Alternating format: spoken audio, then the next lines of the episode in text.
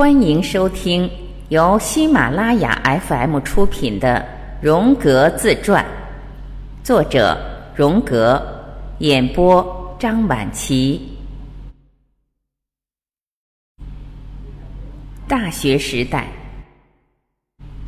尽管我将大部分的兴趣放在自然科学之上，我却不时的读一些我所爱的哲学方面的书。我该选择哪一种职业的问题也越来越紧迫，我急不可耐地想着早点结束中学时代，这样我便成为了大学生了，当然是学习自然科学了。这时我便会掌握某种实际的知识，但我一旦给自己做出这种许诺，心里的怀疑也就随之而来了。我不是更喜欢历史和哲学吗？我不是对埃及和巴比伦的一切都感兴趣，并极想成为一名考古学家吗？但是除了巴塞尔之外，要到别的什么地方去上大学的话，我可没那么多的钱了。但是在巴塞尔可没有教这门课的老师啊。于是这一计划便很快化为乌有了。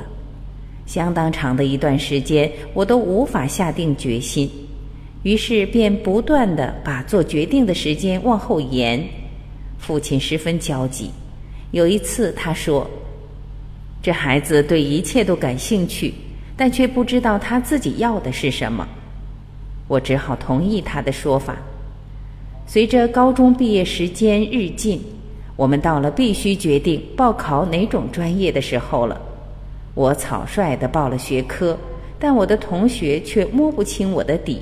不知道我到底要学自然科学呢，还是人文科学？这一看来不加思索的突然决定，也有其背景的。几个星期以前，就在第一人格和第二人格在竞争拥有做决定的权利之时，我做了两个梦。在第一个梦里，我梦见自己处身于沿着莱茵河面生长的一大片阴暗的树林里。我走进一座小山丘上的一个坟堆前，便动手挖掘起来。过了一会儿，我惊诧不已，一些史前动物的遗骨出现在我的面前，这使我兴奋极了。但同时我知道，我一定得了解大自然，了解我们在其中生活的世界以及我们周遭的各种东西。接着是第二个梦，这次我还是处身在一座树林里。这里有纵横交错的溪流，在最幽暗处，我看到了一个圆形的水塘，水塘四周丛生着茂密的灌木，在掩映之下，有个半身淹没在水里的古怪而奇妙的生物，它长得圆鼓鼓的，身上闪耀着乳白色的光泽，它由无数的小细胞，或者说是由形状犹如触手的各种器官组成。它是个巨型深海放射虫，身粗大约一米。这样一个生物竟躺在这里，躺在这不为人知的清澈的深水中，不受打扰。这在我看来太妙不可言了。它激起了我身上一种强烈的求知欲。我醒来后，心还在砰砰地跳着。这两个梦对我做出喜欢自然科学的决定起了压倒一切的作用。同时也消除了我的疑虑。我心里清楚了，我是生活在一个人必须挣得起生活资源的时代和世界里，因此一个人就得成为这样或者那样的人，而我所有的同学都深知必须要如此做，而不做他想，这也让我印象深刻。我觉得自己反而在一定程度上有点古怪了。为什么我就不能下定决心，并使自己埋头于某一确定的事情中呢？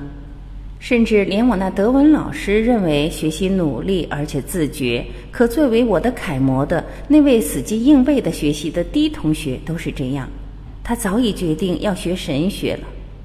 我终于体悟到，我必须定下心来，好好把这件事想清楚。譬如说，我要是学动物学。那我将来就只能当个中学教师，或最多也就是在动物园里当雇员就是了。在这方面是没有前途可言的，甚至在你要求不高的情形下也是一样。当然了，我更乐于在动物园工作，而不愿去当中学老师。在这种进退两难的情况下，我突然灵光一闪：我何不去学医呢？奇怪，这一点以前我怎么连想也没有想到过呢？我那听别人谈过很多的祖父就是个医生，或许就是这个原因。对于这个职业，我以前就有一种抵制心理。一切均可，但切勿不仁厚，这是我的座右铭。但现在我却告诫自己，学医至少是与科学性的科目结缘的开始。这样想着，我心里便舒坦了许多。此外，医学范围包容很广，因而以后要专研究某一领域，也总是机会很多的。我肯定的选择了科学，而剩下的唯一问题就是如何去办。我得挣得自己的生活费，而我既然没有钱，就没法到国外上大学，因而也就无法获得有可能使我有机会从事科学生涯的那种训练了。我充其量最多只能成为科学方面的半瓶醋罢了。而且由于我以往的表现，在老师和同学们那里并不受欢迎，他们不喜欢我。我也就没有希望找到一个会支持我的资助者了，所以在我最终选定了医学时，我的心里并不那么痛快，总觉得它不是步入人生的一件好事。但无论如何，既然我已做出了决定，现在我总可以大大的松一口气了。但是痛苦的问题也随之而来了，从哪里弄到学费呢？我的父亲只能筹集一部分钱，他向巴塞尔大学替我申请定期生活津贴费。这虽然使我觉得尴尬，但居然被批准了。我所以觉得难堪，主要原因不是因为我们家的贫困被所有人知道，而是因为我向来私下里相信，所有上层的人，所有说话能算数的权威之士，都抱着对我的成见。我一向不奢望从他们那里获得任何好处，我显然是由于我父亲的名声而得到了相应的照顾，因为他是个仁慈而又襟怀广阔的人。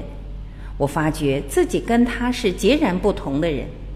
事实上，我对自己抱有两种不同的观念。从第一人格来看，我觉得自己是个落落寡合、能力中等却又心比天高的年轻人。具有一种爱自由的气质，但是做事缺乏主见，一会儿天真热情，一会儿又孩子气的易于失望，在其本质的最深处是个蒙昧主义者。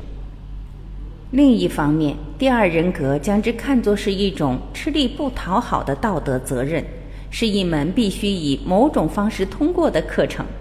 这一课程由于下述五花八门的过失而变得极其复杂起来，如懒惰、泄气、沮丧，对没有人肯定的想法和事情却有常人无法认同的热情，轻信别人的友谊，见识有限，易抱偏见，愚蠢在数学上，对别人缺乏了解，在哲学问题上看法不明确且混乱。既不是个诚实的基督徒，又不是别的什么人，等等。第二人格是根本没有什么明确的性格的，它是一种永存的生命，出生、存活、死亡及一切于一体，一种对人的本质的总览。虽然他十分了解自己，却无法通过第一人格那浓厚的阴暗的媒介来表达自己，尽管他渴望这样做。在第二人格处于支配地位时，第一人格便被隐藏并淹没了。同理，如果第一人格占据主导地位，第二人格会被看作是内里一片黑暗的区域。第二人格觉得，关于他的任何可以想象的表达，就像一块掷到世界的边缘上空的石头，最后只能毫无声息地掉进无穷的黑暗之中。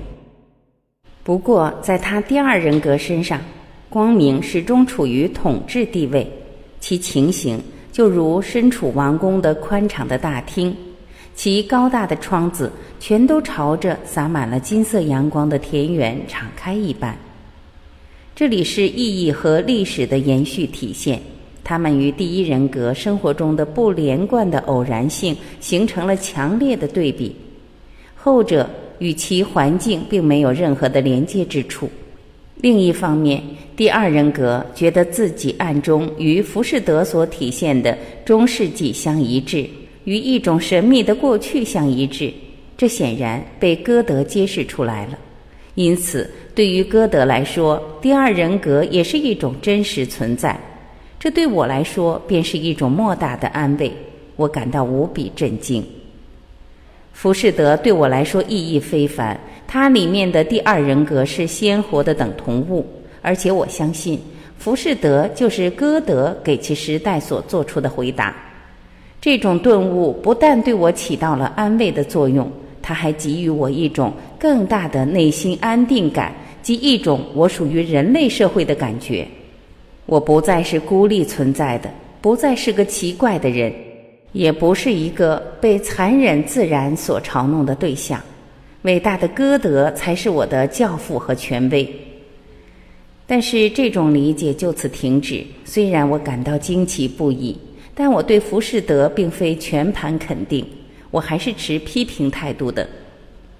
墨菲斯特假心假意的支持也令我十分难过，而且浮士德的自负也让我十分不舒服，以及对菲勒蒙和包西斯的谋杀。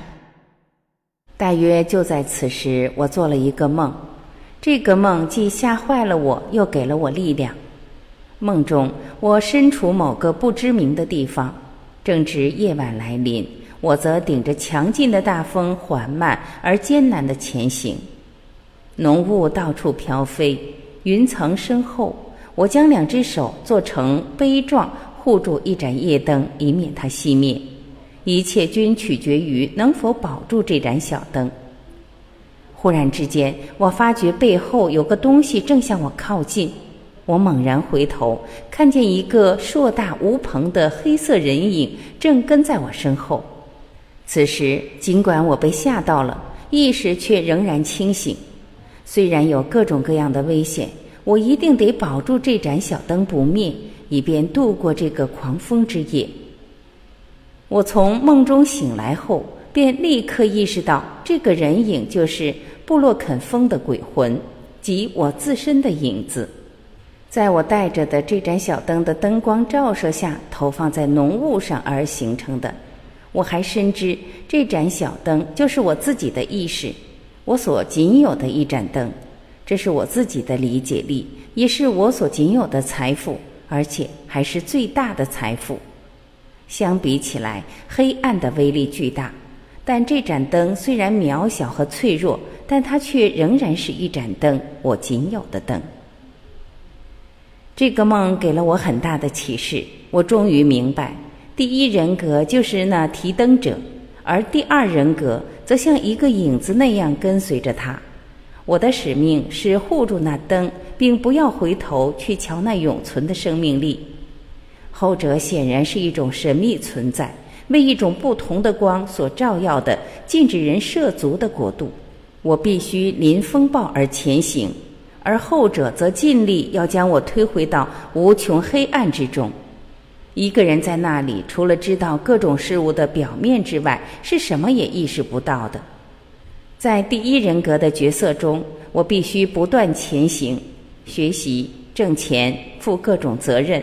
受各种拖累，含混模糊，犯各种错误，忍辱负重，经历失败。把我向后推的风暴是时间，它不停地流向过去，并紧跟在我们后面。它发出一种巨大的吸力，贪婪地将一切有生命的东西吸进其体内。只有奋力前进，我们才能暂时逃脱其魔掌。过去是可怕而真实的存在。谁要是不能将满意的答案交付于他，他就把谁攥在手中。我的世界观因此也发生了全方位的大逆转。我清楚地认识到，我的出路无法改变的通向外部世界，通向具有三维特征的有限区域和黑暗之中。我甚至觉得，亚当一定也是以这种方式离开伊甸乐园的。伊甸乐园对他来说已变成了一个幽灵般的存在，而后来他必须满头大汗地耕种满是石头的土地，这也让他觉得轻松无比。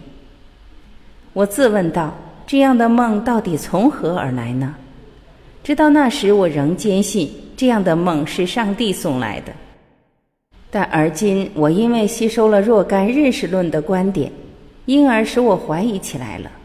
例如，人们能够说我的顿悟是经过了长时间的积淀而慢慢形成的，然后才突然以梦的形式展现出来的。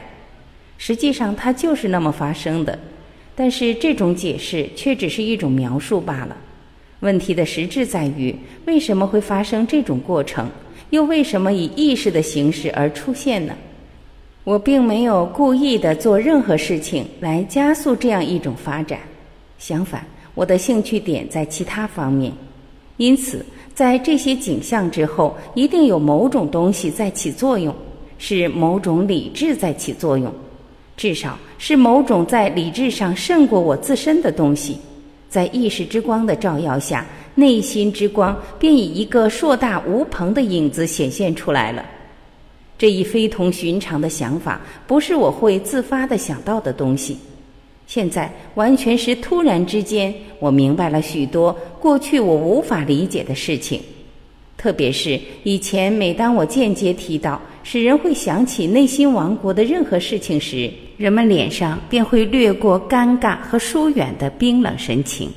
我深知我一定得把第二人格抛诸脑后，但不管在什么情况下，我都该向我自己否认它，或宣布说它是无效的。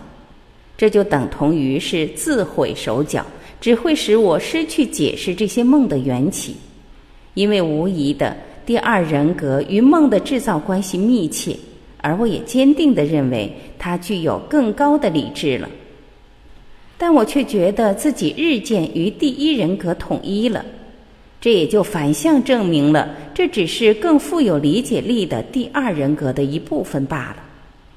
基于这一原因，我又觉得自己与他又不再趋同了。第二人格确实是一个幽灵，一个精灵，能够与黑暗世界相辅相生。这是我在做此梦前尚不知道的某种东西，而且回想起来，我只是模模糊糊地意识到了它而已。尽管我绝不怀疑，在情感上我是知道它的。不管怎样，我和第二人格发生了分裂，我被指派给了第一人格，并在相同的程度上与第二人格分隔开来。后者因此便获得了一种独立的人格，我也没有将它与某种肯定的个性联系起来。虽然我在乡下长大，如果产生这样的想法也不足为奇，因为在乡下人们会相信魂魄的存在。有关这个精灵的明确的特征是其具有历史性的特征，即时间上的延伸，或更确切地说，它是没有时间性的。当然，我也对其在空间的存在也没有形成任何的观念。在我那第一人格的存在的背景里，它起着一种无法说清的作用，从来不是明确的限定了的，但是又是确定的存在着的因素。个人是依照他们自身外在和内心上的个体气质与这个世界相融的，因此他们先熟悉父母的环境和精神世界，但是因为个性的差异，所以他们只能与其有条件的部分形成某种默契。